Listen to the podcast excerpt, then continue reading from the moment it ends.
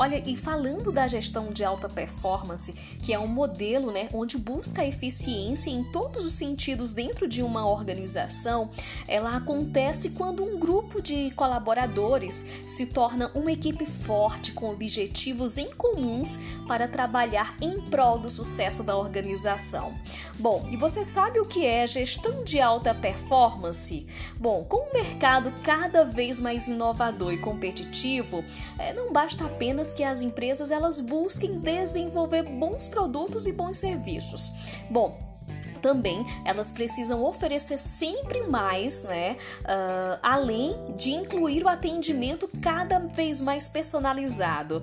A entrega barata, grátis, por exemplo, e rápida, né? formas de pagamento facilitado para os clientes, tudo que for possível para entregar sempre o melhor né, para os seus clientes. É aí que entra a gestão de alta performance, uma forma de liderar a equipe com foco na excelência é? E também fazer com que o objetivo aí é, com, com que ele traga à tona o melhor resultado é, de cada colaborador. Então, é, vou, trarei então umas dicas, algumas dicas, onde você né, poderá aplicar e construir uma gestão de alta performance. Primeiro, contratar a, a pessoa certa para o lugar certo. Isso é a, a nossa primeira dica. O primeiro passo para ter uma gestão de alto desempenho é contratar as pessoas certas a fim de montar e contratar uma equipe coesa e com personalidade, conhecimentos, experiências, habilidades que se completam, elas vão se complementando.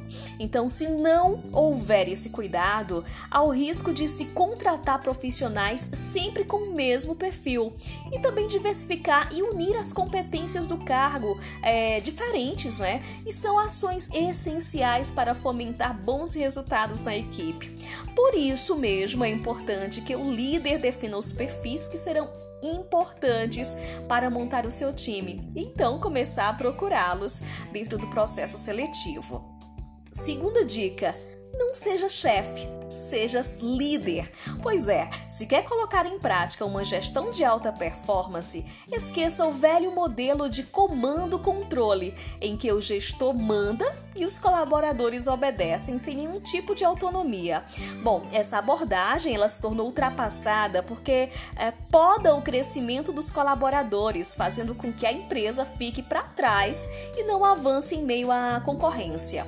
Então, um líder é aquele que dá toda a orientação que sua equipe precisa, mas que confia em seus colaboradores a ponto de dar a eles liberdade para tomar determinados tipos de decisões. Isso faz faz com que eles se desenvolvam muito mais e se tornem aí mais autoconfiantes e se sintam também valorizados e reconhecidos, trazendo soluções cada vez melhores para a organização. Terceira dica: estimule a criatividade dos funcionários. É isso mesmo. Promova palestras, treinamentos, cursos para os seus colaboradores e estimule a criatividade e o crescimento de cada um deles. Quanto mais se desenvolvem e capacitam, maiores são as chances deles trazerem inovações para dentro da empresa, sabia?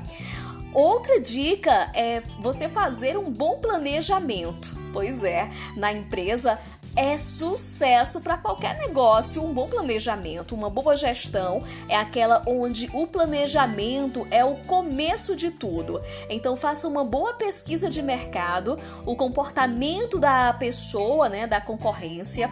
Então são dados importantes para as ações de marketing da empresa. Pois é, depois de todos os dados pertinentes, é um preparo do plano de negócio. Então é hora de implementar a, e entrar também em ação o resultado com certeza será satisfatório. Olha, também mantenha um bom relacionamento com a equipe e também com os seus clientes. Pois é, fique de olho aí no principal patrimônio da empresa, os funcionários, os clientes e cuide das relações interpessoais. É, os clientes fiéis são aqueles que são tratados com importância e comprometimento. No ambiente corporativo, é possível através de dinâmicas, reuniões, treinamentos promover um ambiente saudável entre os colaboradores. Em relação à clientela, vale a pena investir em feedbacks, pesquisa de satisfação, né? e existem várias funções inteligentes e tecnológicas para monitorar se o cliente está satisfeito ou não. Então procure sempre novas alternativas para fidelizar seus clientes. Bom, uma equipe coesa também, né? É importante que haja uma mesma linguagem e isso é essencial dentro da organização. Sua equipe precisa se comunicar entre si facilmente com o mesmo foco para evitar problemas internos e com clientes. Então, para isso é preciso investir em bons treinamentos para sua equipe.